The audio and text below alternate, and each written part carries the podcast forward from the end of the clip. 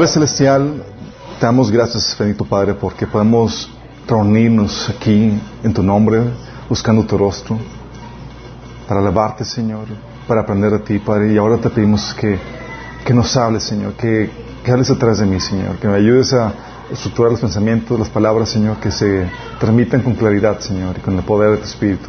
Transfórmanos, Señor. Quita el velo de nuestro entendimiento. Todos los que nos están escuchando, Señor, estamos aquí, te rogamos esto, Padre. En nombre de Jesús. Amén. Ok, el tema es preparando a la novia, despertando a la iglesia. Le estaba comentando que este es el, podríamos ponerle una continuación de la temática que vimos domingo antepasado. Vimos el tema de Apocalipsis 12. ¿Quién, quién vio la, o quién, quién no la vio todavía? Uno y todos. Ok, perfecto. Y los que nos están viendo, si no lo han visto, por favor, véanlo. Sí. Estábamos haciendo un recuento, estábamos platicando cómo eh, el pasaje de, Apocalipsis 12 te da una señal astronómica que marca el nacimiento del Mesías. Y lo interesante caso es que esa señal astronómica sucedió el año 3 antes de Cristo, marcando el nacimiento de Jesús, que fue en el, la fiesta de las trompetas. Sí, que es una, una eh, fecha que, que concuerda con el nacimiento de Jesús. ¿sí? Dice, oye, pues lo marcó en el pasado. El problema es que en el contexto de Apocalipsis 12 lo marca como un evento futuro. ¿sí? Y no solamente marca como un evento futuro, eh, digo, pues obviamente todo el contexto de Apocalipsis son, es escatológico, eh, habla de las profecías del fin. Y habíamos visto que, eh, leído o concluido por el contexto del pasaje, que no solamente se refería al nacimiento de Jesús, que es la cabeza de la iglesia, sino del cuerpo de Cristo, que es la iglesia. Que marcaba cuando termina de nacer y lo que iba a suceder, que era arrebatado y llevado al Padre. Y eso desataba la guerra en, el cielo y Satanás era expulsado por fin del cielo. Porque habíamos comentado que Satanás todavía tiene acceso ante el trono del Padre para acusarnos. Ahorita todavía tienes un acusador, alguien que está en contra tuya que está acusándote delante de, de Dios. Pero tenemos también un abogado, ¿sí?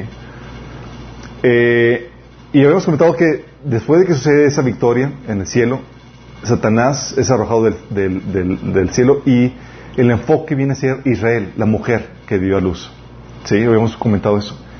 Y habíamos visto eso y dijimos, oye, marca, esa señal astronómica marcó eso, el nacimiento de Jesús, pero se vuelve a repetir este 23 de septiembre. Dices, órale.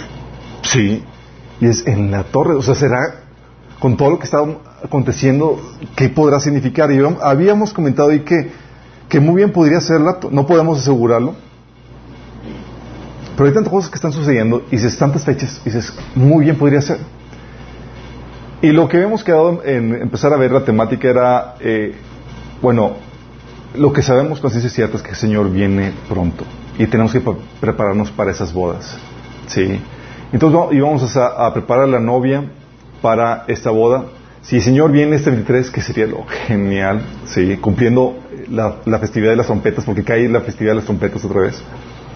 Y no sé si se acuerdan, los que ya tomaron taller de escatología, que si no lo han tomado, por favor, les pido que lo tomen. Habíamos comentado que las siete festividades judías son festividades proféticas, que se han cumplido a la perfección en día y en hora. Fiesta de Pentecostés, el sacrificio de la mañana estaba ese momento en el horario del, sacrificio de la mañana siendo Jesús crucificado. A la hora del sacrificio de la tarde Jesús, Jesús, estaba expirando. Sí. Comenzaba la fiesta de los panes sin levadura, sí, que es eh, quitar el pecado. En la fiesta de los primeros frutos, el primer domingo, Jesús resucitando. La fiesta de Pentecostés, ese mismo día cumpliéndose con el derramamiento del Espíritu sobre la iglesia. Y faltan tres festividades más, la fiesta de las trompetas, la fiesta de eh, los tabernáculos y la de la expiación. ¿sí? Y sabemos que se va a cumplir. Viendo el patrón dice, se va a cumplir, ¿sí? Y algunos me decían, aquí dando un pequeño a las cosas que me han estado comentando en internet y por WhatsApp, porque a, resulta que se está convirtiendo en el video que más a, han visto ahorita.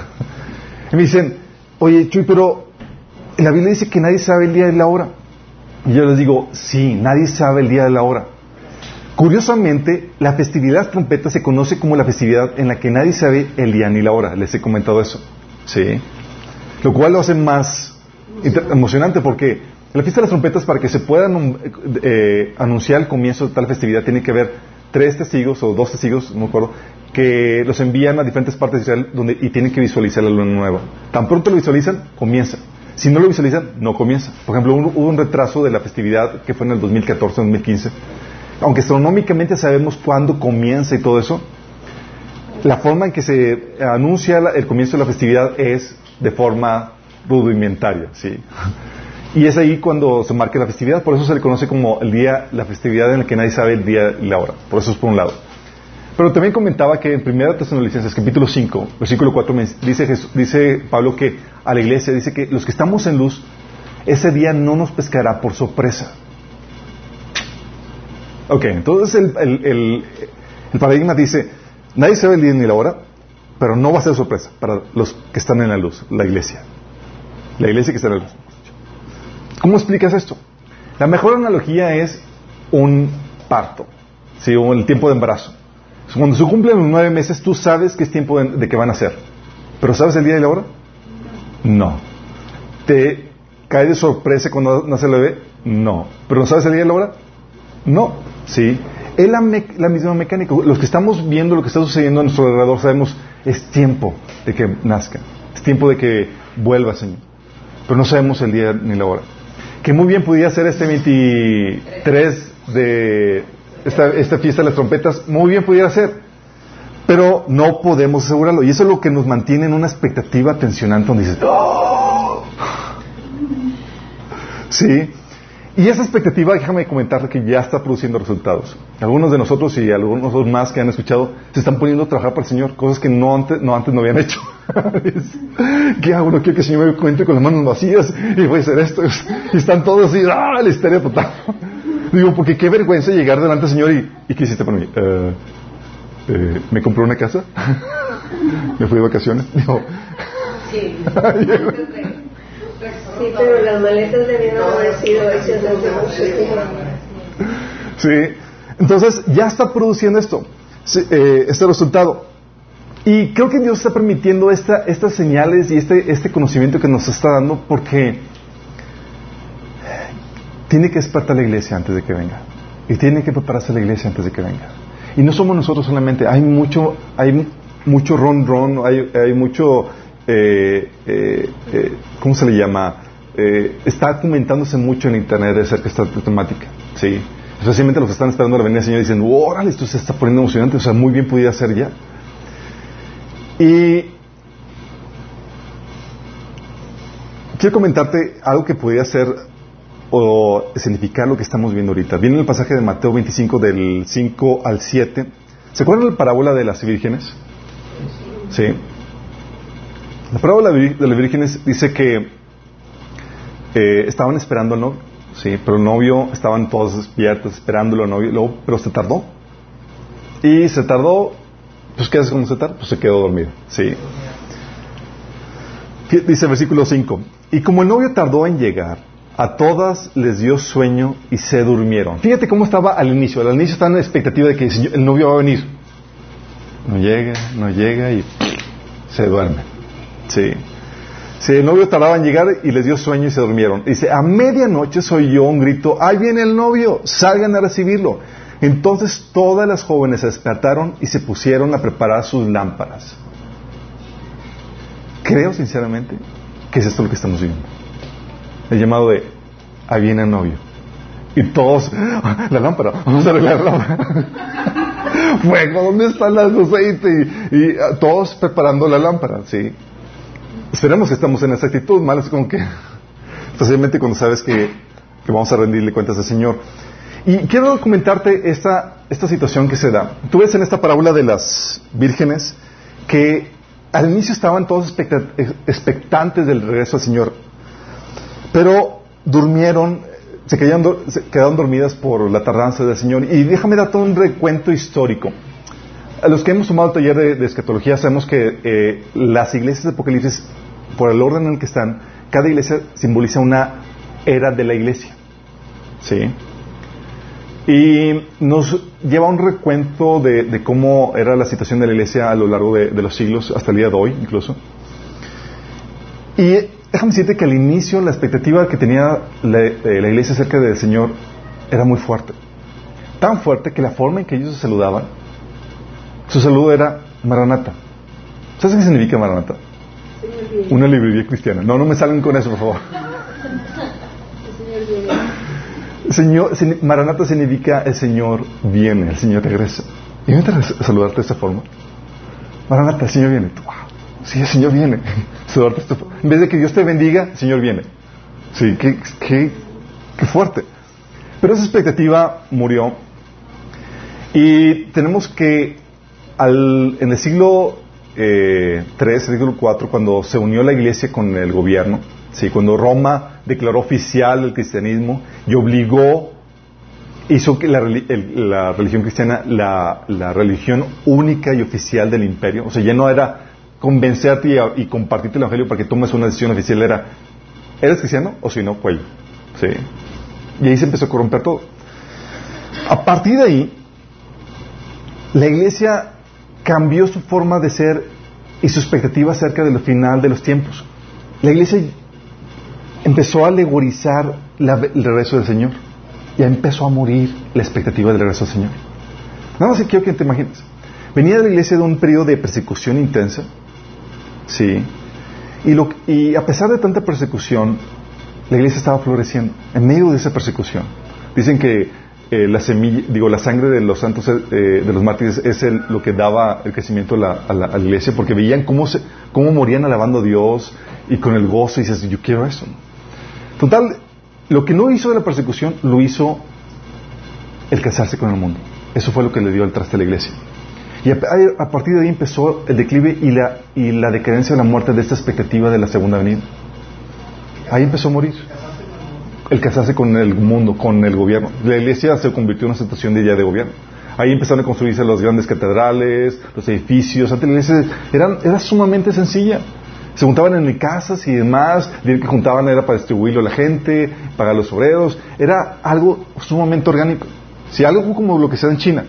China tiene la iglesia oficial, pero el avivamiento y lo fuerte son las iglesias y casas y todos tienen el chip de multiplicarse. ¿sí? Algo similar a eso. Pero llegando a, esa situación, cuando se unió con el gobierno, quiero que te imagines la escena de cómo eh, la iglesia pasa a ser una iglesia perseguida una iglesia próspera, donde todo va de maravilla. ¿Sí? ¿Qué esperanza, qué anhelo necesitas de Cristo? No, pues aquí, aquí tienes todo lo que se requiere. Te están dando, oye, eres pastor, te van a dar un puesto, una tajada en el gobierno, vas a empezar a tener eh, tales privilegios y demás. Entonces se consideró que, eh, que la iglesia estaba conquistando al mundo. Y cambió el paradigma y seguramente entendimos mal. A lo mejor el reino de Dios no hay que esperarlo cuando el Señor venga. A lo mejor somos nosotros los que vamos a establecerlo. Y la iglesia va a ser así. Y el, y el, mensaje de que Jesús viene a derrocar los gobiernos de este mundo se empezó a alegorizar. Porque, ¿cómo le dices eso a César? El Señor viene a derrocar los gobiernos de este mundo. Cuando César está manteniendo y te está dando todos los recursos. No, es políticamente correcto ese mensaje. Entonces la expectativa de, la venida del Señor empezó a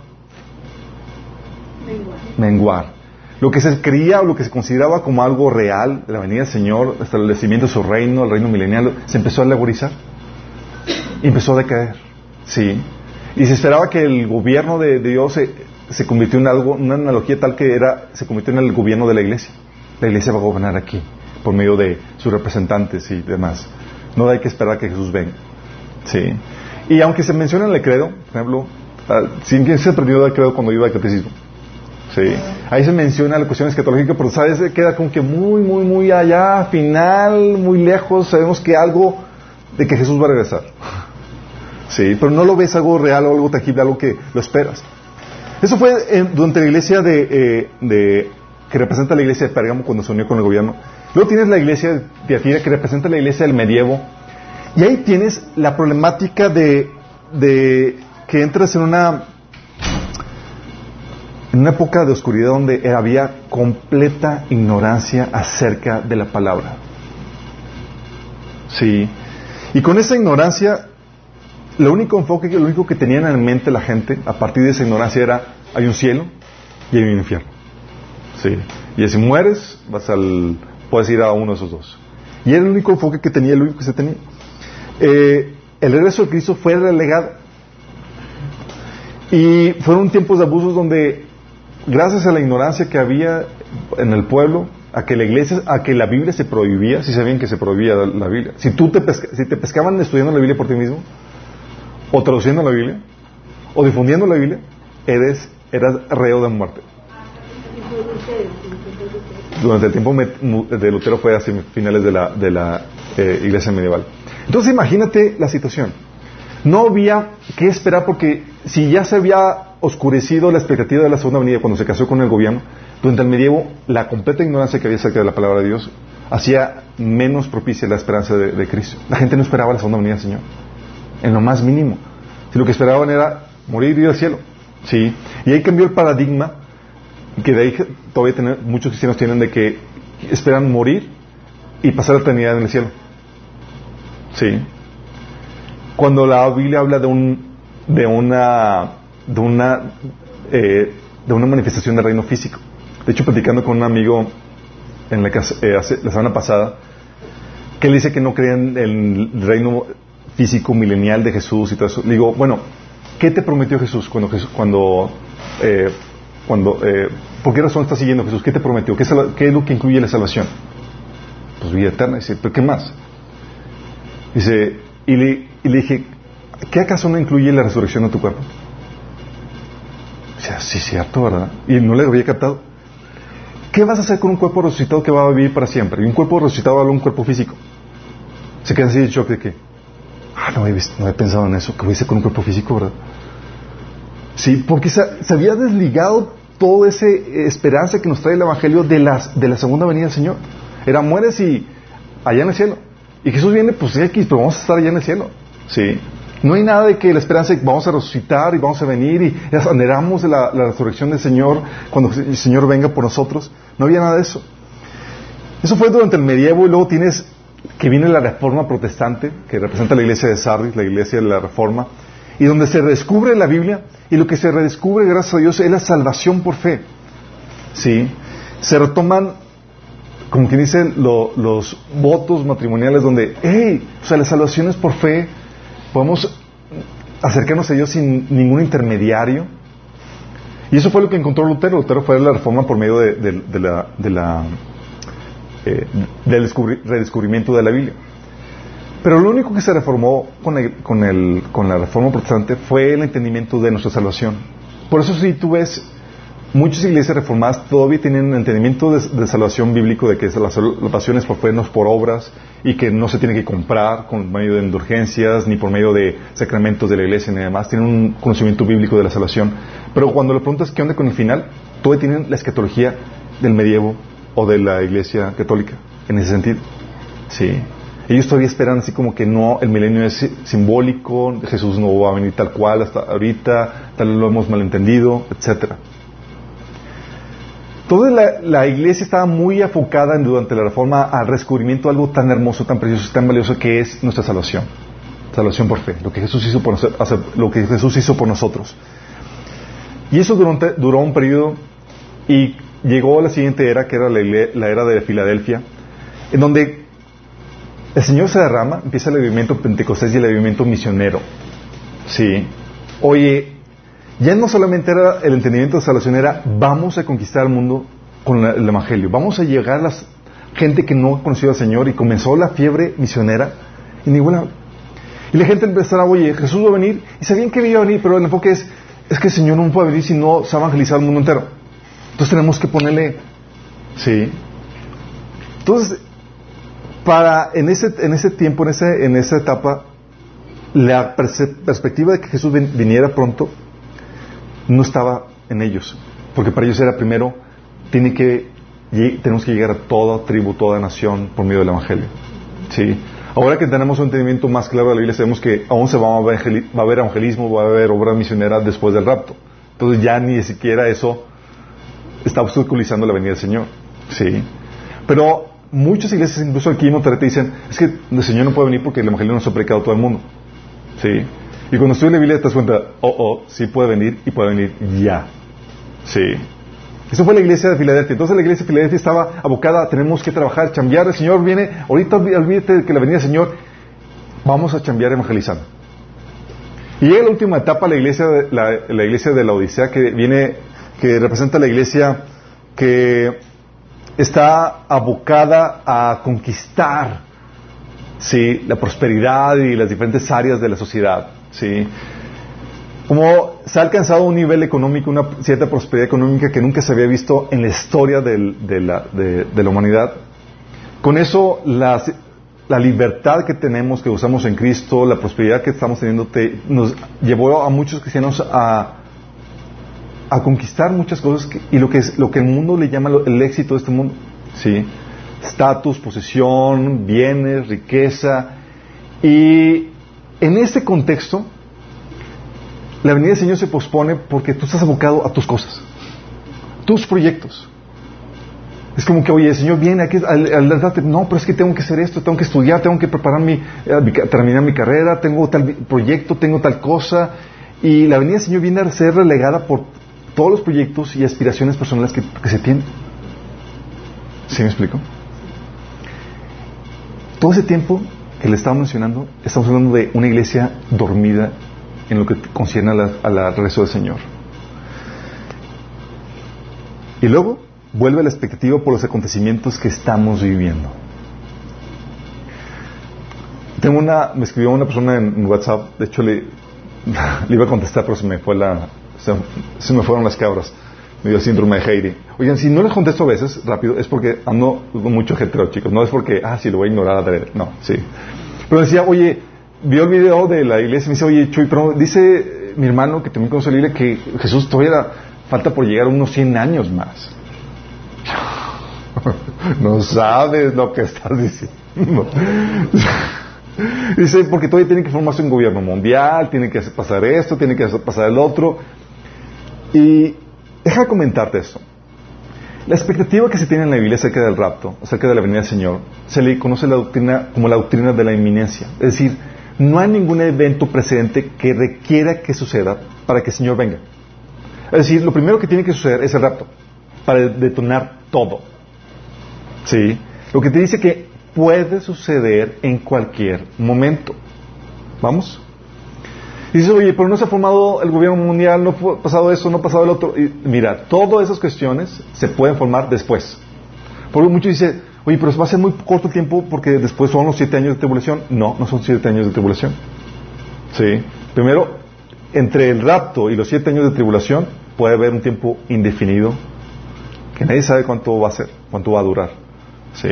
Porque los siete años de tribulación comienzan cuando el anticristo firma un tratado con el pueblo de Israel, no cuando sucede el rapto.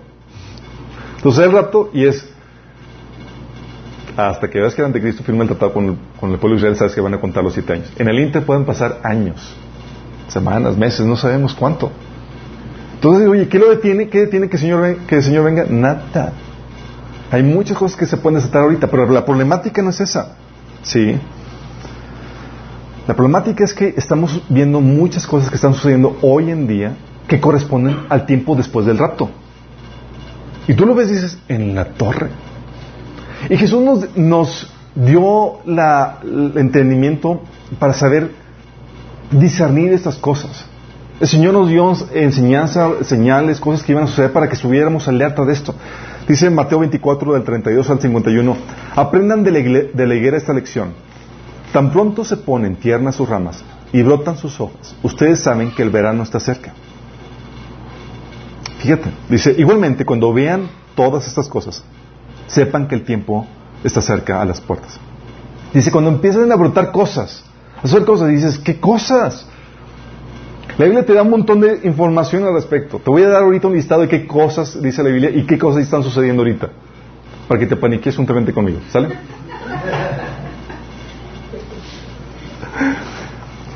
La Biblia dice que el entendimiento de la profecía se desataría hacia el tiempo final. Daniel 12:4 dice, pero tú Daniel, cierra las palabras y sella el libro hasta el fin. Muchos correrán de aquí para allá y la ciencia aumentará. Fíjate lo que dice aquí, quiero que entiendas esto. Este sellar la profecía hasta el tiempo fin te está haciendo, no se va a entender en su totalidad o lo que significa, sino hasta el tiempo del fin. Entonces tú sabes que cuando ya lo entendemos, oh my goodness, ya estamos en el tiempo fin. Y hay muchas cosas que quiero que entiendas. No sabíamos a qué se refería. No teníamos ni idea de qué podrían referirse hasta que estás viendo noticias que está haciendo esto y aquello. Ejemplos, sí, todavía nada más hoy te vamos a ver a detalle, pero cuando la Biblia decía, oye, que se le iba a dar la vida a algo artificial, dices, ¿qué es eso? ¿Cómo? Y ahorita estás viendo toda la cuestión de la inteligencia artificial y dices, ¡a la torre! Cuando él dice que iban a comprar y vender con una marca. La gente de ese tiempo no entendía. Ahorita sabes que con toda la tecnología se compra y se vende electrónicamente sin dinero. ¿Sí me estoy, me estoy entender? Hay cosas que dices, no hay forma de que hubieran entendido las personas de ese tiempo, sino hasta ahora, en nuestra generación, que están haciendo cosas que dices, es tiempo. Sí, y eso es lo que nos está llevando a saber que, chicos, el verano se acerca. Sí, están saliendo las, las ramas a la higuera. Entonces, primera cosa que sucede, que la Biblia dice que tenía que suceder, era la resurrección de Israel como Estado o nación entre las naciones. Primera cosa que tenía, era requisito. ¿Por qué? Porque el anticristo iba a firmar un tratado con el pueblo de Israel, con esta nación. Pero Israel no existía hasta 1948, ¿están conscientes de eso? Y los que estudian la Biblia sabían, eh, tiene, por, de acuerdo a la profecía bíblica, tiene que reaparecer. Y había el conflicto, no, es que Israel ya fue sustituido por la iglesia, ya, ya no va a aparecer, bla, bla, bla, y de repente, en 1948, vuelve a aparecer. Dice una, eh, un hermano que es de ya grande, que ellos iban en el carro cuando escuchando noticias, cuando aparece, se anuncia la formación de Estado de Israel. Él con su hijo se paran en el carro. Y estaba en shock. Y le dice a su hijo, ¿sabes lo que, lo que está marcando esto? Y el niño, pues obviamente inocente y sin saber, le dice, está marcando que estamos en el tiempo del fin. Sí. Por el conocimiento de la profecía que se tenía. Imagínate, sí. Entonces tienes, oye, la resurrección de, Israel como Estado-nación, dice la Biblia, necesitará la, la ahí les pongo los links, está en rojo porque te aparecen links en el, en el estudio. dice la Biblia, nacerá una, una nación en un día, y nació en un día. Se cumplió esa profecía. Sí.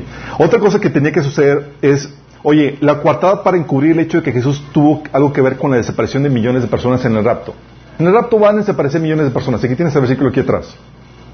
Oye, vamos a recibir a Jesús en los aires y vamos a estar con Él para siempre. ¿Sí? ¿Qué haces ante esa situación? Oye, la gente no diría, oye, todo lo que dijeron, todo lo que predicaron del rapto, de que Jesús iba a venir por ellos, es real. ¿Van a decir eso? No, ¿qué van a decir? Los marcianos llegaron. Sí, van a decir que los alienígenas se los llevaron. Sí. El fenómeno ovni, con todo su baja y aceptación generalizada, es la explicación o la coartada perfecta para encubrir el rapto. Perfecta. Y lo por todo es que es un fenómeno real. Pero ya sabemos quiénes son y quién está detrás. Si quieres saber qué anda, te dices que aquí ahondamos acerca de esto. Oye, eh, un gobierno mundial, la, Biblia profetiza en Daniel capítulo 7, Daniel capítulo 2, Apocalipsis capítulo 13, Apocalipsis capítulo 17, que va a haber un gobierno mundial. ¿Cómo andamos en eso? Sí. Ese gobierno mundial va a estar dirigido por 10 reyes y eventualmente por un rey que va a ser el anticristo. Y, bueno, ya estamos en proceso. Ya estamos en proceso. Con los bloques comerciales y políticos y la implementación de la Agenda 21 de la, de la ONU, que ahora convertida en la Agenda 2030.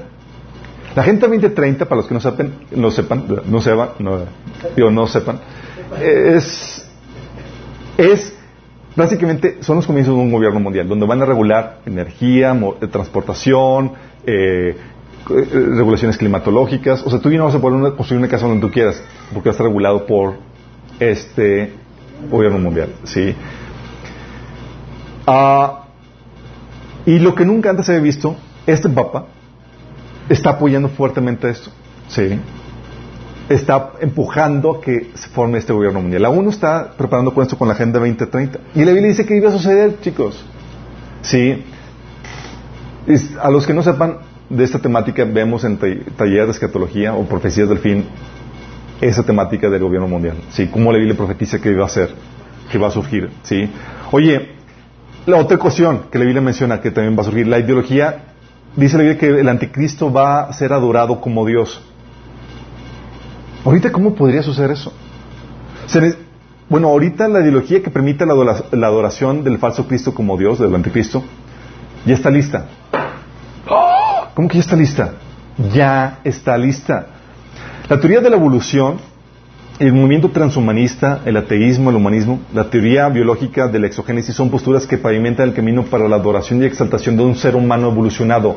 ¿Sabes cuál es la postura del transhumanismo? Para los que no sepan, el transhumanismo es, buscan llevar, tomar la evolución del ser humano en sus manos, asumiendo que es real, y convertir al ser humano en un superhombre. Y la intención de ellos, explícitamente anunciada, es convertirnos en dioses. Imagínate. Entonces, cuando tienes esta ideología lista que es producto de la evolución de un paradigma de, que ha aceptado la evolución como una realidad, dices, oye, cuando se convierte, cuando hay un superhombre, de hecho, no sé si se han dado cuenta, pero en las películas de, super- de, de superhombres, de superhéroes, ahorita ya están pavimentando a la gente, eh, el, eh, están preparándoles para que acepten esto.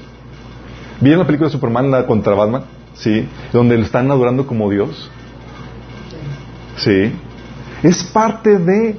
O cuando la primera película de Superman donde eh, va este super, superhombre eh, acá y le dicen tú vas a ser un Dios para ellos. Están preparando ya a la gente para esto. Pero es un producto, es un, es un desenlace lógico de lo que ahorita se enseña como teoría de la evolución. Entonces la, la ideología lista para, está lista para que se adore al anticristo, está lista. Sí. Nada más aparece un superhombre, sí, un ser humano evolucionado y va a ocasionar esta, esta adoración mundial. Eh, oye, la Biblia también profetiza en Apocalipsis capítulo 17 la unión de todas las religiones bajo el liderazgo de- del Vaticano. ¿Cómo andamos en eso? Ya está en proceso. El movimiento ecuménico dirigido por el Papa engloba abiertamente a musulmanes, judíos, ortodoxos, protestantes, etc. Y se ha convocado, por si no sabes, ya reuniones de oración de todas las religiones en el Vaticano cuando el Papa Juan Pablo estaba vivo. Sí, decían que todos adoraban al mismo Dios. Según documentos del Vaticano, el ecumenismo precisamente busca la unión de todas las religiones bajo el mando del Papa. Y está en proceso, chicos.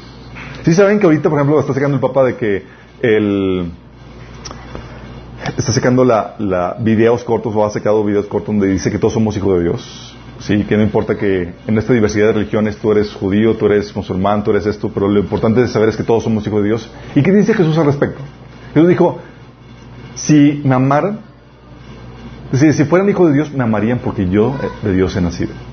Sí. Y Jesús y la Biblia también dice en Juan 1.12 que más a todos los que creyeron, a los que lo aceptaron, sí, les dio la autoridad de ser eh, hechos hijos de Dios. Entonces, si tú no crees en Jesús, si tú no lo has aceptado, eres criatura de Dios, mas no hijo de Dios. Sí. Pero esto ya está en proceso. Esta unión de todas las religiones bajo el liderazgo del Vaticano ya está. Oye, un sistema económico que permite la, eh, la compra y venta sin dinero físico, porque la Biblia profetiza eso en Apocalipsis 13. ¿Cómo andamos con eso? Un sistema económico que permite la compra y venta sin dinero. ¿Cómo vamos? No sé si yo hace, mi esposa me echa carro porque dice nunca cargo dinero. Sí, puro plástico. Y hay países, no me acuerdo qué países son, que ya quitaron el, cash, el dinero, el efectivo, de, la- de la, de circulación. Es pura cuestión electrónica. Sí. Imagínense esto. Y Biblia dice, esto tenía que suceder. Y tú ya lo estás viendo que está sucediendo y dices, "Ah", en la torre. O un mecanismo eh, electrónico para que pueda ponerse en, en la piel como tatuaje para procesar compras y ventas. Porque dicen que, ah, es que va a ser un chip, pero la Biblia dice que va a ser una marca. Y si sabes que ahí hay un chip que es en la forma de tatuaje que se implanta en la piel. No es, un, eh, no es el, el arrocito, es un... Ahí puse, el, eh, ¿cómo se llama? Ya se desarrolló y demás. De hecho, cuando mi esposa fue, vino, la contrataron para traducir unas conferencias de nanotecnología y demás. A mi esposa llega conmigo y dice, "Ah, ¿qué crees que acabo de ver? Y estaban en des- desarrollo ese chip, ya lo desarrollaron, ¿sí? Y esto ahorita, ahorita lo están perfeccionando. Pero es una, un, un chip que es un, es un tatuaje que se flexible y demás, con lo cual tú puedes hacer transacciones, guardar información, e incluso tiene propiedades médicas porque puede eh, eh, liberar sustancias y demás a tu cuerpo, ¿sí? No, no es un código de barras, es un chip literalmente. ¿Te imaginas eso? Es, oh my goodness. Esto supone que tiene que suceder, tiene que estar sucediendo ya que, ya que nos vayamos. Espérense tantito, ¿no? A ver, ah, otra situación. Sí, la Biblia menciona, por ejemplo, que, que, va a reconstruirse un tercer templo, el cual el anticristo lo va, lo va a eh, profanar. ¿Eso cómo estamos? Bueno, eso ya está en proceso. Ahora se construye el templo, pero ya se tiene todo listo. Todo, cuando me digo todo es hasta las piedras, todo listo. Sí, utensilios, planos, instrumentos, trajes. Los levitas ya, ya, ya están siendo entrenados. Si ya contrataron los levitas, ya, ya y, todo está listo para que la construcción se dé en cualquier momento. Otra cosa que tiene que cumplirse, de acuerdo a la profecía bíblica, tiene que haber medios de comunicación satelitales que permitan la transmisión de eventos del otro lado del mundo, en vivo. ¿Por qué? Porque la Biblia menciona que habrá varios acontecimientos donde tiene, todo el mundo los, tiene que ver. Sí. Y incluso Pablo eh, Jesús te dice, cuando vean en el lugar santo la abominación desoladora, el lugar santo es un pequeño cuarto en el templo. Si los que estén en Judea, corran. ¿Cómo vas a ver algo que sucede en un pequeño cuartito? Con medios de comunicación. ¿Estás consciente que eso no se había visto antes? Sí. Ahorita se está viendo. Oye, la creación de un avatar que se le pueda infundir vida. La Biblia dice en, en, este Apocalipsis 13 que va a haber una, una, eh, eh, una estatua, una imagen, un avatar al cual se le va a poder infundir vida. Y sabes que hay un proyecto que se llama Proyecto 2045 en donde tienen y están trabajando precisamente en esto, por medio de la inteligencia artificial. ¿Estás consciente de lo que estoy diciéndote? Antes los estudiosos de la Biblia decían, esto va a ser con brujería seguramente, pura, algo, algo completamente satánico. Y de repente dices, oh, oh. Ahorita los, los, los tops eh, académicos y demás que dicen que es la amenaza más fuerte para el ser humano, la existencia del ser humano, en la inteligencia artificial. Imagínate, yo he citado varias citas, he puesto varias citas en, en mi Facebook y una cita que, que decía una persona, te la doy parafraseada, decía, estamos en el proceso de crear Dios, un Dios. Es que tenemos que ser muy cuidadosos de lo que estamos haciendo. Nada, imagínate. Conscientes de lo que están haciendo. ¿Y qué crees? No les va a salir bien. Digo, este, este avatar va a ordenar que se le, que se, eh, la pena de muerte para todo el que no lo adore. Oye, la Biblia menciona en varias guerras que eh, va a haber de que se tiene que, ver armas inteligentes o misiles. ¿Sí? Que la, flecha que se lanza para destrucción va a tener inteligencia. Que es lo que ahorita sabemos como misiles. Listo. Sí. Tenemos la existencia de misiles inteligentes que permiten el cumplimiento de este aspecto en la profecía. Oye, el desprecio, el odio o la intolerancia hacia los, hacia los cristianos. La Biblia menciona que después del rapto, todas las naciones te odiarían por ser cristiano. Te odiarían por ser cristiano. ¿Cómo estamos en eso? En proceso. Los cristianos que permanecen fiel al testimonio de Jesús y a sus mandamientos están siendo odiados nada más por no abrazar lo que ahorita está de moda como el homosexualismo, el ecumenismo y por llamar al arrepentimiento a aquellos que profesan un credo diferente. Tratas tú de convertir a alguien de que se convierta de su religión a que acepte al Señor y que, y que acepte la fe cristiana y es intolerante, fundamentalista, fanático. ¿Cómo andamos con eso? Pues ya estamos.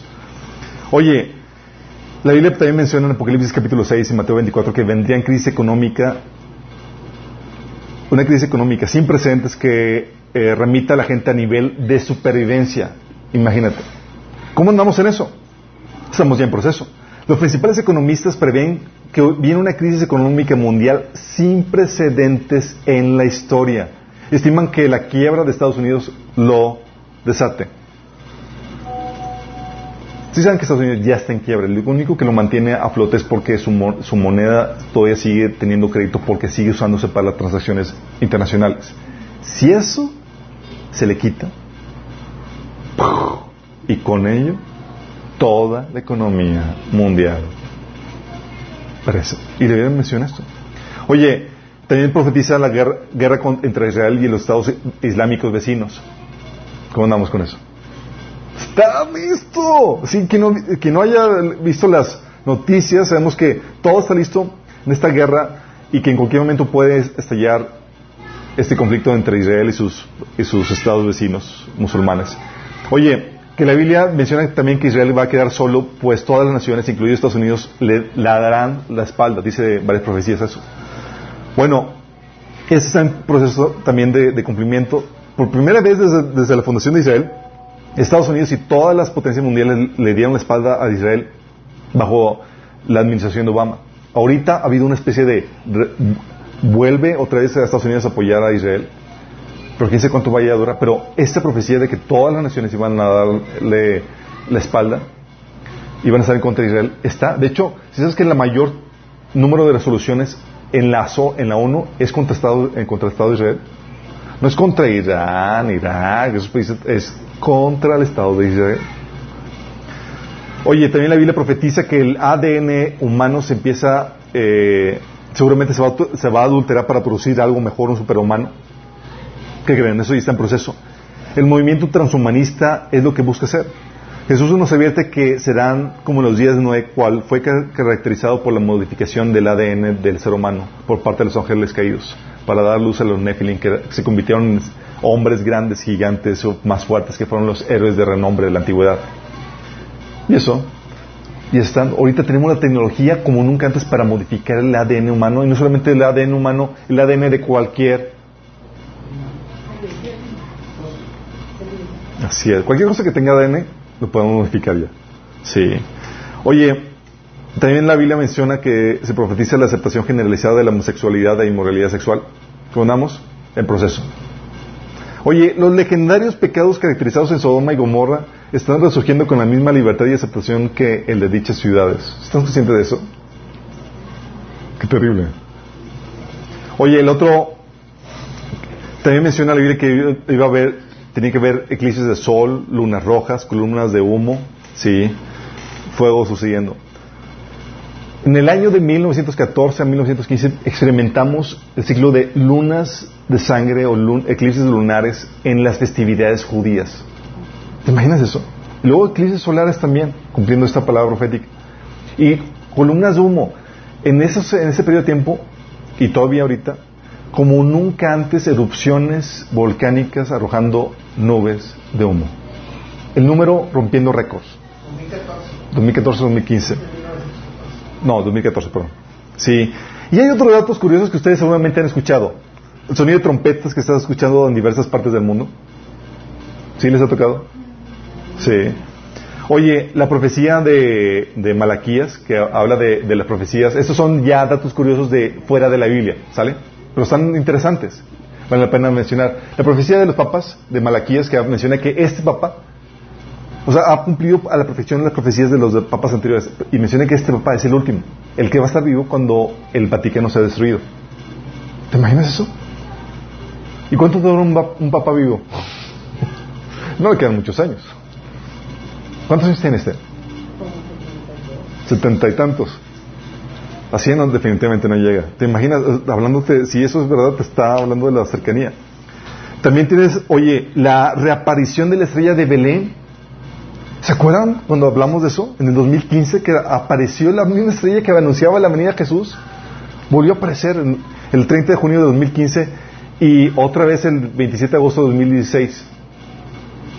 ¡Wow! Y luego no solamente esto, tenemos la superluna del 2000, ca- en el 14 de noviembre de 2016 y la última superluna fue en el nacimiento, con el nacimiento de Israel. Y luego, para matar, la señal de Apocalipsis que habíamos comentado. La última vez que se vivió fue el nacimiento de Jesús. Y vuelve a repetirse este año. A la luz de la profecía, nunca habíamos tenido tantas señales juntas. Nunca antes. Obviamente, estamos viviendo en la víspera de su venida. Lo más lógico es que suene la trompeta y es, el novio ya viene. Y que la novia se me ponga lista porque el Señor ya viene. Sí. Habíamos comentado, entonces tenemos, si el Señor viene este fiesta de las trompetas, ¿qué, haría- qué no harías? ¿Qué, qué cambiarías? ¿Qué, ¿Cómo sería? ¿Sí? ¿Qué tendrías que hacer? Porque no queremos andar como gallinas sin cabeza corriendo por todas partes. ¡Ah! Lo que vamos a estar viendo es lo siguiente, sí. Pero lo importante que quiero que entiendas es, ahorita es, lo primero que la iglesia tiene que tener es, tiene que renacer a la expectativa de la venida del Señor. Tiene que renacer a ella. Todo, el Nuevo Testamento, obviamente, en toda la Biblia, en todos los libros del Nuevo Testamento, excepto en dos, se menciona y te enseñan a tener expectativa y hacen alusiones a la segunda venida. En todos, menos en dos. Y en dos, en una era, es la tercera eh, epístola de Juan, que es un capítulo. y era como que el mensaje prácticamente, eh, pronto voy a verte. y la carta de Filemón. Saben que tenemos en la Biblia un libro que se llama Filemón, ¿verdad? Sí, Filemón, Ponciano y otro. No, no, hay un libro en la Biblia que se llama Filemón, ¿ok? Es un pequeño libro, una pequeña carta de, Pablo. Pero tienes, oye, Ma- Mateo, Marcos, Lucas son pasajes que hablan demasiado en esto eh, eh, de la segunda venida. Les voy a leer algunos cuantos, pero en todo, estos, en todo el Nuevo Testamento era la expectativa continua, era, Señor viene, Señor viene, Señor viene, el Señor viene, en todos los libros de la Biblia. Sí. Y no soy exhaustivo en los pasajes, sí. Por ejemplo, en los evangelios nada más puse uno, uno que otro, pero te leo rápido para darte la, el sabor que te deja la Biblia con respecto a esta temática. Sí. Mateo, Mateo dice, en Mateo te encuentras este pasaje, le aseguro, respondió, respondió Jesús, que en la renovación de todas las cosas, cuando el Hijo del Hombre se siente en el trono glorioso, ustedes que me han segui- seguido se sentarán también en doce tronos para gobernar en las doce tribus de Israel la expectativa, la promesa, la esperanza a la cual habían sido llamados. Marcos, Jesús le dijo, yo soy, y veréis al Hijo del Hombre sentado a la diestra del poder de Dios y viniendo en las nubes del cielo. Lucas, así como el relámpago destellía, eh, ilumina el cielo de un extremo al otro, así será el, el día cuando venga el Hijo del Hombre. Velad pues en todo tiempo orando que seáis tenidos por dignos de escapar de todas, todas estas cosas que vendrán y estar en pie delante del Hijo del Hombre. Órale. Juan, ciertamente le aseguro que ya viene la hora y ha llegado ya y en, que los muertos oirán la voz del Hijo de Dios y los que oigan vivirán. Cuando su- sucede la resurrección de Hechos. Hombres de Galilea le dijeron, ¿por qué están aquí parados mirando al cielo? Jesús que, que fue tomado entre ustedes, llevado al cielo, eh, y, y llevado al cielo, pero un día volverá del cielo de la misma manera que lo vieron irse. Sí. Romanos dice, hagan todo esto conscientes del tiempo que vivimos y de que ya es hora de que despertemos del sueño, porque nuestra salvación está más cerca de nosotros ahora que cuando inicialmente creímos. Órale. Y eso era unos cuantos décadas después de, de- de la partida de Jesús. Imagínate ahorita. Corintios.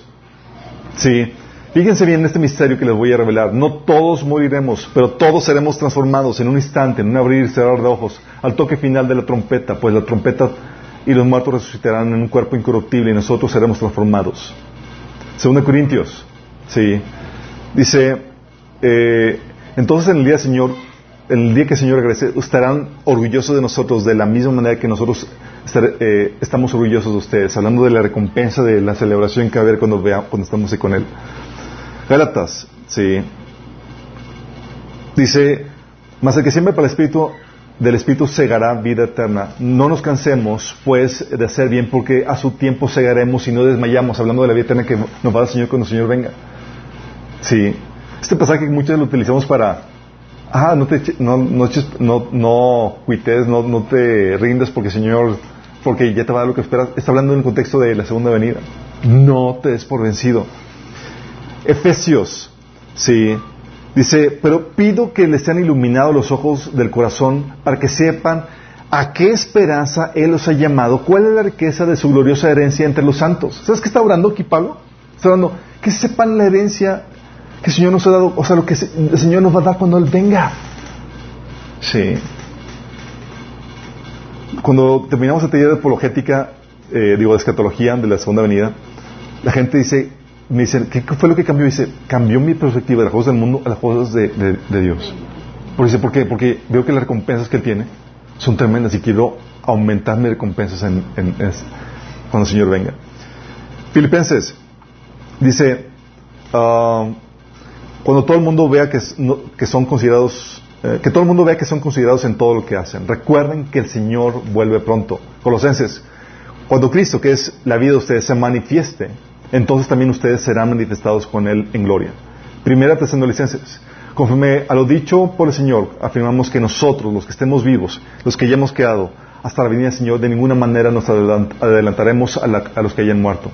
El Señor mismo descenderá del cielo con voz de mando, con voz de arcángel y con trompeta de Dios, y los muertos en Cristo resucitarán primero. Luego los que estemos vivos, los que ya hemos quedado, seremos arrebatados junto con ellos en las nubes para encontrarnos con el Señor en el aire, y así estaremos con el Señor para siempre. Segundo Tesanolicenses dice, Dios que es justo pagará con sufrimiento a quienes los hacen sufrir a ustedes y a ustedes que sufren les dará descanso, lo mismo que nosotros. Esto sucederá cuando el Señor Jesús se manifieste desde el cielo, entre llamas de fuego, con sus poderosos ángeles. Primero Timoteo. Dice, en el momento preciso, Cristo será revelado desde el cielo por el bendito y único Dios Todopoderoso, el Rey de Reyes y Señor de, todos los señores. Segundo Timoteo. Por lo demás me está guardada la corona de justicia, la cual me dará el Señor juez justo en aquel día, y no solo a mí, sino también a todos los que aman su venida.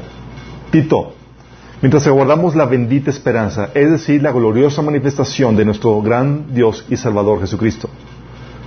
Hebreos, dice 10.36, pero aún un poquito, y el que ha de venir vendrá y no tardará. Santiago, pero ustedes, hermanos, tengan paciencia hasta la venida del Señor. Fíjense en el labrador, cómo espera el preciado fruto de la tierra y cómo aguarda con paciencia a que lleguen las lluvias tempranas y tardías. También ustedes tengan paciencia y pónganse firmes, que ya está cerca la venida del Señor. primera de Pedro. Cuando se manifieste el príncipe de los pastores, ustedes recibirán la corona incorruptible de gloria. Segunda de Pedro Dice, pero nosotros esperamos con entusiasmo los cielos nuevos y la tierra nueva que Él prometió, un mundo lleno de justicia de Dios. Primera Juan, queridos hermanos, ahora somos hijos de Dios, pero todavía no se ha manifestado lo que habremos de ser. Sabemos, sin embargo, que cuando Cristo venga seremos semejantes a Él, porque le veremos tal como Él es. Todo el que tiene esta esperanza en Cristo se purifica a sí mismo, así como Él es puro. Segunda de Juan, tengan cuidado de no perder lo que hemos logrado con tanto trabajo. Sean diligentes para que reciban una recompensa completa. Judas, manténganse en el amor de Dios, edificándose sobre la base de su santísima fe, orando en el Espíritu, mientras que esperan que nuestro Señor Jesucristo, en su misericordia, les conceda vida eterna. Apocalipsis. Este es el, que da testimonio de estas cosas. Ciertamente vengo pronto. Amén. Ven, Señor Jesús. Me salté un montón de pasajes, pero quiero darte la, el feeling de cómo en todas las epístolas era, Señor viene, Señor viene, Señor viene, la recompensa, mantente, defensa firme, Señor viene. Era tan fuerte esto que Pablo y las iglesias desarrollaban hábitos como el saludarse, como ya se había comentado en Maranata que Jesús viene, sí, y tiene sentido que la Biblia lo tenga porque la iglesia apostólica estaba poniendo esta esperanza como fundamento para nuestra fe. Es fundamento, ¿sí? Y ellos esperaban, nada más imagínate, la, tan fuerte era la esperanza que ellos esperaban, Pablo, por ejemplo, decía que él esperaba estar vivo cuando sucediera eso. Por ejemplo, cuando, en 1 Tesalonicenses 4.15 dice, y los que estemos vivos, los que hayamos quedado hasta la venida del Señor, Pablo, te equivocaste por dos mil años. No nos equivocó. Él, Pablo sabía que la venida del Señor era inminente. Es decir, no había nada que lo estuviera deteniendo. Puede suceder en cualquier momento. Sí. Por eso Pablo sabía que podía suceder en, sus días. El otro pasaje, que es en, eh, en 1 Corintios, también menciona que él estaba que estaba listo, dice, Fíjense bien este misterio que les voy a revelar. No todos moriremos, pero todos seremos transformados. Y fíjate que Él se incluye en eso. Sí, vamos a, o sea, Él les esperaba estar vivo a la venida del Señor. ¿Sabes qué creo, sinceramente, que tú y yo sí vamos a, nos va a tocar verlo? Estar vivos con el Señor venga. Sí. Entonces tienes, oye, la esperanza de la iglesia primitiva, la iglesia de Éfeso, la iglesia apostólica, la tenía sumamente fuerte. Era la esperanza que permitió a la iglesia de Tesalonicenses aguantar la tribulación que estaba viviendo. Nada más imagínate. Dice Hechos que Pablo predicó tres domingos en la iglesia de Tesalonicenses. Y dices, ¿qué predicó? Les predicó acerca de la venida del Señor. Tres domingos. La obra de redención, de salvación con la venida del Señor. Tan fuerte era eso, que eso fue lo que les dio la esperanza para aguantar la tribulación que vino sobre ellos tan pronto Pablo se fue. Imagínate. Dices, oye, ¿qué hizo que aguantaran? La esperanza de que tenían algo mejor que en esta vida. Qué fuerte. Y eso nos lleva a la iglesia de Esmirna, que representa la iglesia de la persecución. Cuando la iglesia era perseguida por tiempo los césares y demás, oye, te despojaban tus bienes, te sacaban, te metían en la cárcel, te mataban en la policía y demás, y los cristianos lo sufrían gozosos. ¿Por qué? Porque tenían esta esperanza tenían esta esperanza. Porque cuando estás en, tribulación, tú no pones tu mirada en las cosas de este mundo. Lo único que te queda para esperar es la venida del Señor con la recompensa y con, lo que, con la herencia que Él tiene preparada para ti. ¿Sigamos entendiendo? Después de la iglesia de la, de la persecución, esa esperanza se sumó. Y ahora, después de dos mil años, se vuelve a tocar la trompeta y el Señor dice, el Señor viene, prepárense. Y es aquí donde dices, oye, ¿estaba mal vivir con esta constante expectativa? ¿Estaba mal, Pablo, tener eso, enseñar eso? Si ha tocado que dice, ay, pero, oye, esto vienen diciendo desde los 60, 70 y el Señor no ha venido. O sea, ya, chole con eso. ¿Sí les ha tocado o soy el único que me han llegado con eso? O platicando con amigos cristianos de mucho tiempo, dice, oye, sí, pero eso viene diciendo desde el inicio. Pablo pensaba eso, pues allá, o sea, abandona la idea de que el Señor va a venir. Deja de preocuparte afanarte por eso. Sí. Fíjate, dice Jesús que sí es necesario tener esa constante expectativa. Es necesario que le hagas parte de tu vida. Es un atributo que tiene que formar parte de tu vida y tu caminar cristiano. Mateo 25, 13 Sí, hablando de las parábolas de las vírgenes, dice, concluye Jesús, así que ustedes también deben de estar alerta, porque no saben el día ni la hora de mi regreso. ¿Qué te dice esto? Se te hace muy claro. Dice, ¿qué, me está diciendo, Señor? Que debo estar alerta en expectativa de que su regreso puede ser en cualquier momento.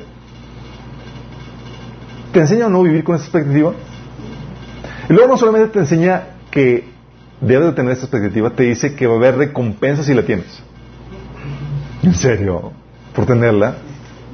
Oye, no, te dices, oye, no estoy cumpliendo mi propósito, no, pues así que te puedes llevar este. Sí.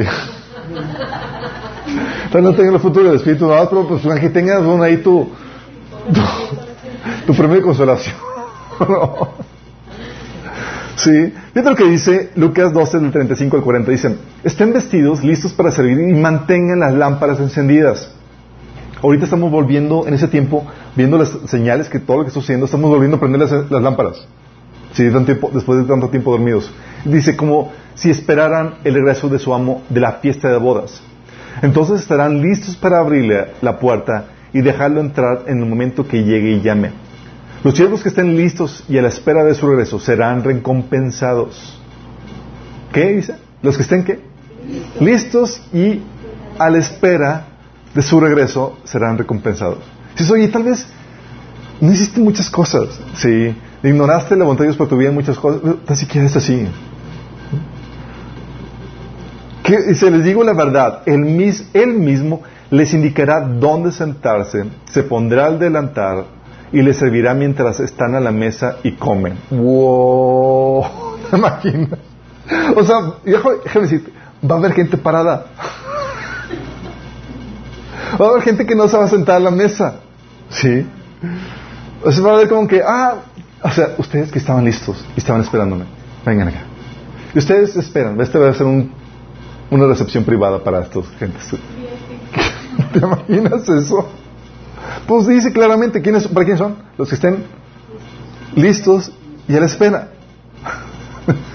Dice, puede ser que llegue a la mitad de la noche o durante la madrugada, pero cualquiera que sea la hora a la que llegue, recompensará a los siervos que estén preparados. Y te lo repite, Entiendan el siguiente, lo siguiente.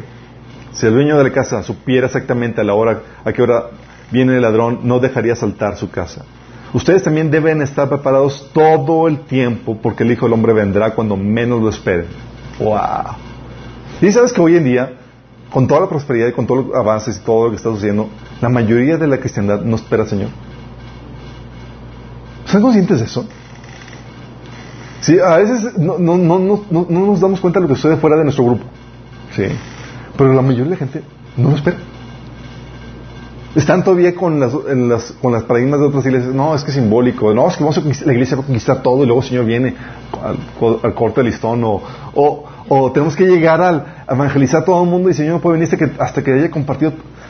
O no puede venir hasta que termine, hasta que yo me case. ¿Sí? O que hasta que... Y están, muchos no esperan. y los que dicen, ya que venga. Sí, son muchos.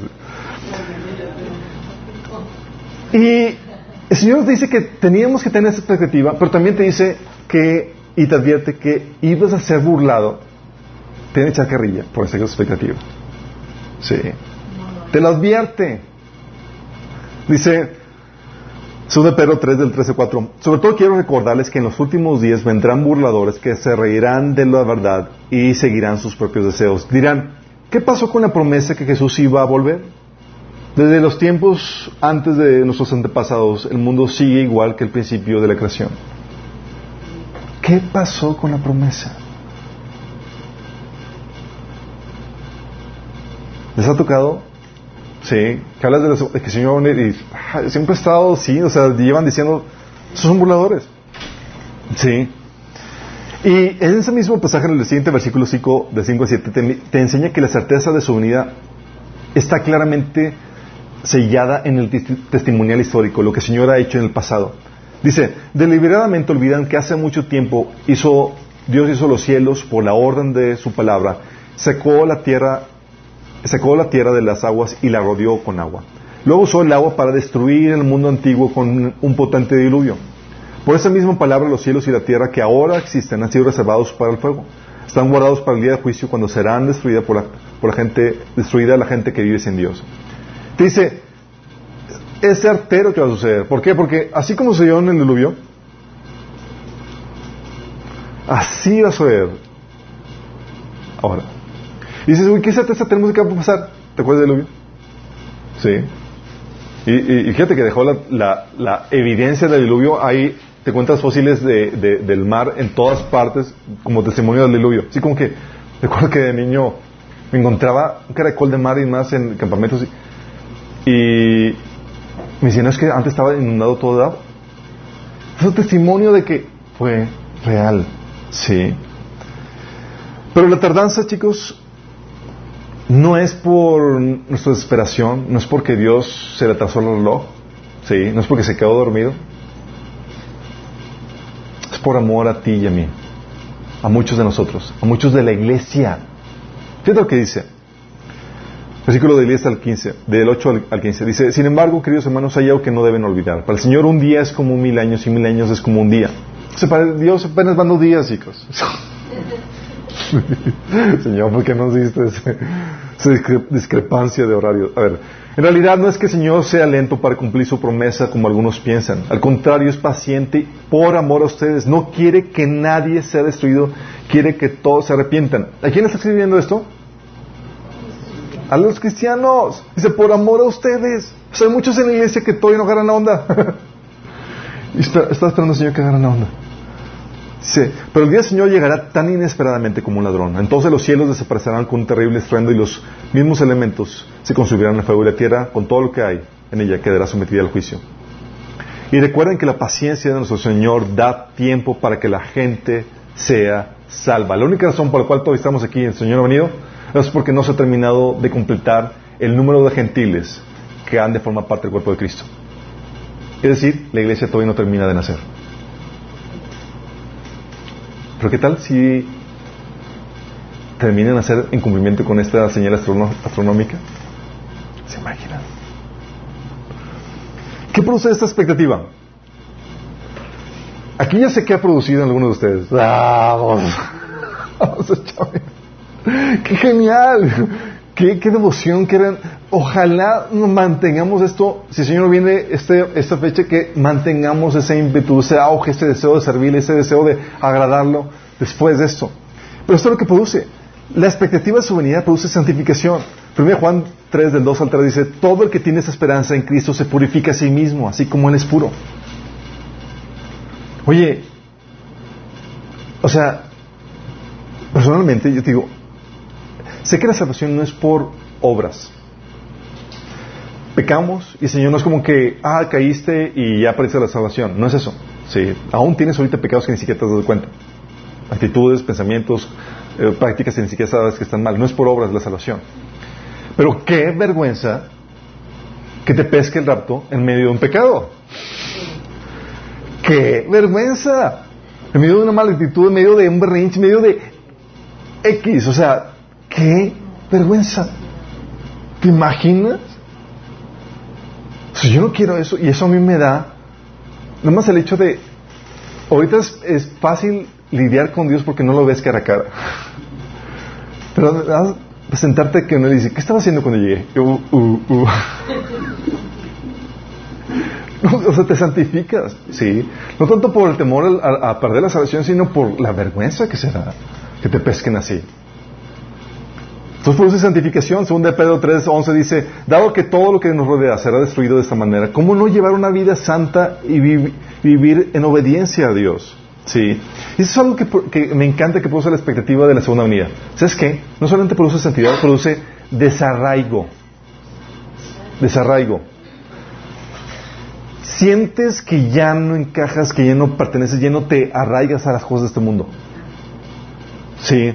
Dice Hebreos 11.3, 13, todos ellos vivieron por la fe y murieron sin haber recibido las cosas prometidas, más bien las reconocieron a lo lejos y confesaron que eran extranjeros y peregrinos en la tierra. ¿Por qué extranjeros y peregrinos? Porque esperaban la herencia eterna. Dice ahí en Hebreos que el contexto que Abraham esperaba la ciudad cuyo fundamento y constructor y arquitecto era Dios. Imagínate. Este Abraham que tanto no sabía. Y eso que no, tomó ningún taller de escatología con nosotros, ¿sí? Pero sabía muchas cosas. Así también nosotros, cuando tienes esa perspectiva, sabes que ya no vives para las cosas de este mundo. Vives para las cosas eternas. Con la expectativa de, hey, construir para mi eternidad. Según Pedro 2.11 dice, amados hermanos, como si ustedes fueran extranjeros y peregrinos, les ruego que se aparten de los deseos pecaminosos que batallan entre el alma. ¿Por qué dice de peregrinos y extranjeros? Porque estamos aquí de paso, nuestra ciudadanía está en el cielo. Pero a veces nos, apropiamos de nuestro pasaporte mexicano y queremos aquí todas las herencias y toda la bendición y todo. Y dicen, tranquilo, es allá, ahorita estás bajo, en una misión. ¿Qué misión? Alcanzar a los que todavía faltan por conocer Cristo. Sí. Y en el Inter, como estamos en territorio inhóspito, hay enfermedad, hay hambre, hay tribulación y demás, pero vamos de pasadas. Por eso Pablo dice en, 1 Corintios 7, del 29 al 31, déjenme decirle lo siguiente, amados hermanos, el tiempo que queda es muy breve. Eso fue hace dos mil años. Ahorita les digo, chicos, ya no hay tiempo. sí. Dice, así que de ahora en adelante, los que estén casados no deberían concentrarse únicamente en su matrimonio los que lloran, los que se alegran o los que compran cosas no deberían ser absorbidos por sus lágrimas, ni su alegría, ni sus posesiones. Los que usan las cosas del mundo no deberían apegarse a ellas, pues este mundo, tal como lo conocemos, pronto desaparecerá. O sea, estás de pasada, mi chavo. Y ese tiempo va a ser muy corto. Y eso es lo que produce la expectativa, Señor, te, te ayuda, te consideras un peregrino, un extranjero que está buscando hacer la herencia en la siguiente vida. Sí. ¿Vamos entendiendo lo que hace la, expectativa? Entonces, ¿es buena esa, expectativa? Claro, te ayuda a que no te desubiques. ¿Qué pasaría si no la tuvieras? ¿Les ha tocado así como cuando si iba el, maestro de la, de, la clase, en el salón de clases? Sí, ¿qué, qué pasaba? La guerrita de papeles. ¡Ah! Yo me mis mejores anécdotas han sido cuando mi maestro se iba de, del salón a una junta de maestros. y nos decía, pórtense bien, aquí les voy a dejar esta, esta lectura para que... No, cuál lectura, ni qué planes, ni qué nada. Nos agarramos una guerra y les chongue total y hasta pleitos y demás y todos y juntábamos, sabíamos que la junta de maestros era después de la, de la, del receso y juntábamos, porque vendían naranjas, ¿sí? Juntábamos pedazos de naranja y demás y la guerra era con todo, naranjazos y toda la cosa. Y es lo que pasa, sí. Fíjate lo que dice Lucas 12 del 45 al 46. Pero qué tal si el cielo piensa, mi amo no regresa por un tiempo y comienza a qué? A golpear a los otros siervos, a, parrandear y a emborracharse. Es decir, tal vez tú dices, oye, no tomo no nada, pero empiezas a... Lo que estás haciendo es, cambias de prioridades y te haces prioridad el pasarla bien. Aquí y ahorita, en vez de estar listo para tu Señor. Sí. Ahorita como dicen, oye, vamos a pasarla bien, ¿qué haces? Ay, pues vamos a, la fiestecita, la peda, aquí vamos a... ¿Sí? Un poco no. ¿Qué es lo que está pasando? ¿Sí? Eh, abusan a los siervos y demás. Dice, el amo regresará inesperadamente sin previo aviso, cortará al siervo en pedazos y lo expulsará junto con los y los pondrá junto con los infieles. O sea, la falta de expectativas dice, ¿sabes que corres el riesgo a que te, te salgas del volcán, a que te deschongues? Te dicen es, dicen, es que no estás disfrutando. O sea, hay muchos sacrificios. Tómatelas tranquilo. Sí. Pero cuando sabes que el Señor viene, ¿sabes qué a, nosotros nos, ha hecho? Como vemos que el Señor viene, sacrificamos incluso vacaciones y cosas porque es, oye, porque ya no te enfocas en querer disfrutar ahorita. Te enfocas en, quiero hacer, aumentar mi herencia tanto. Sí. Ya les dije, chicos, primera fiesta, la tornaboda va a ser en mi mansión, ¿eh?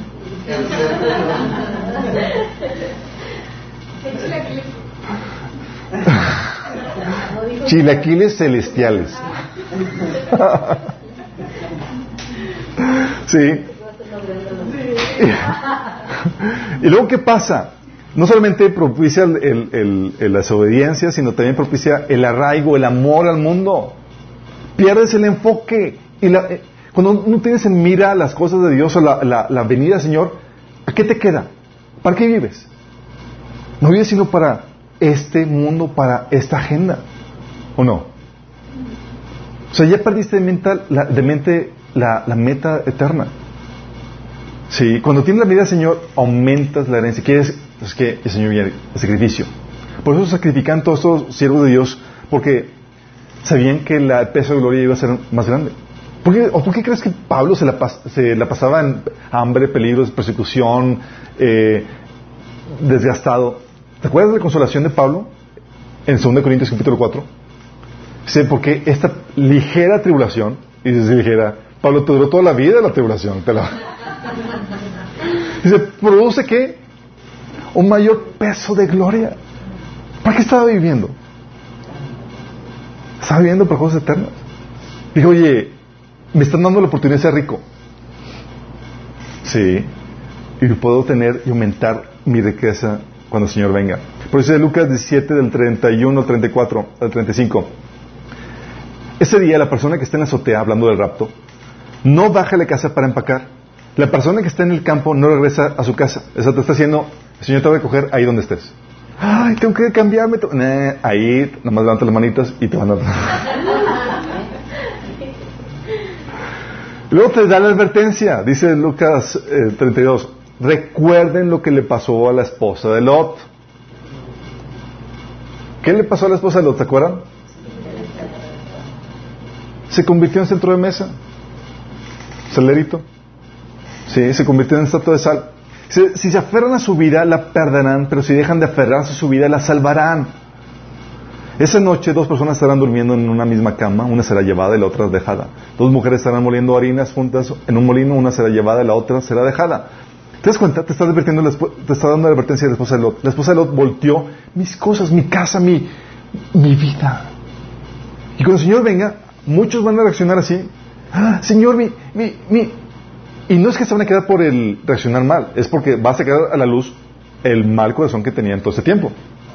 Sí. ¿Cuál es el que dice la Biblia que los que aman las cosas de este mundo son idólatras?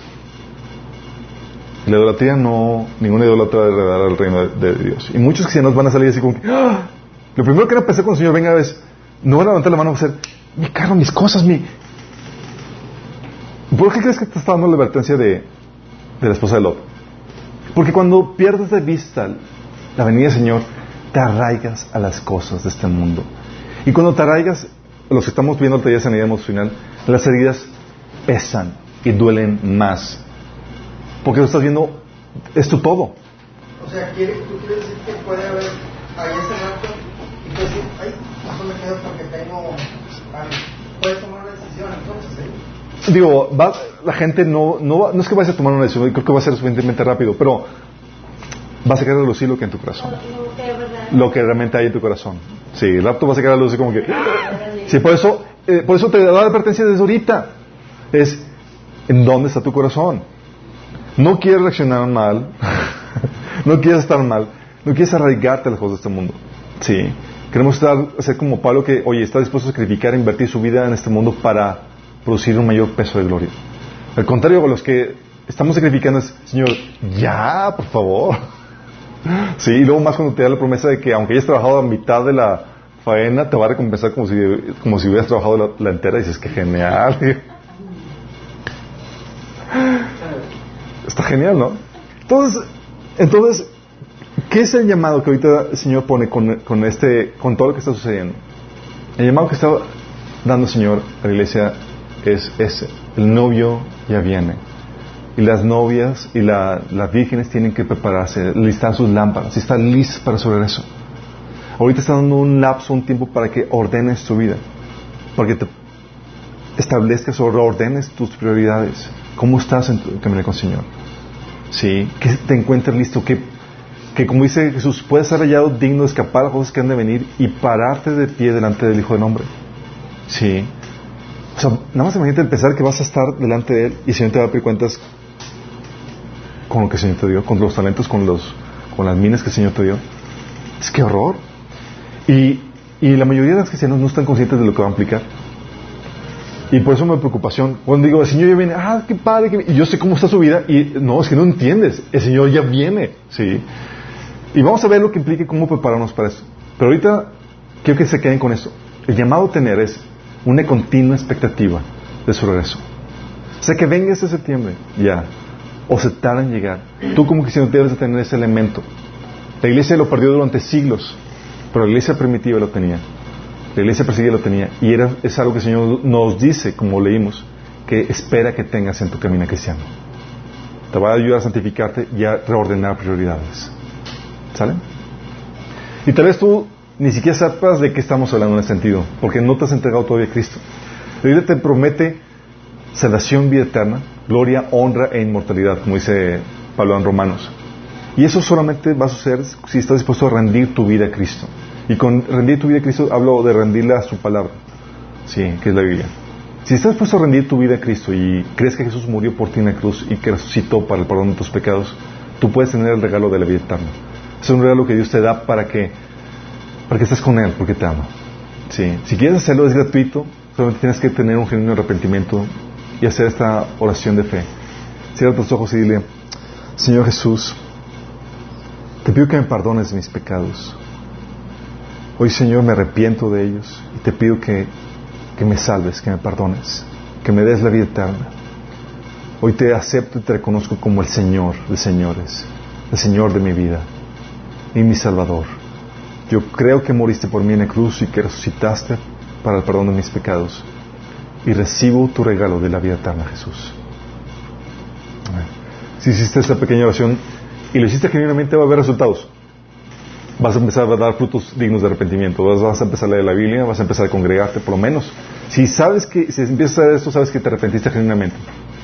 De contrario, pues solamente una oración. Entonces, estamos aquí. ¿Cómo estamos, chicos? Sí. ¿La expectativa cómo está?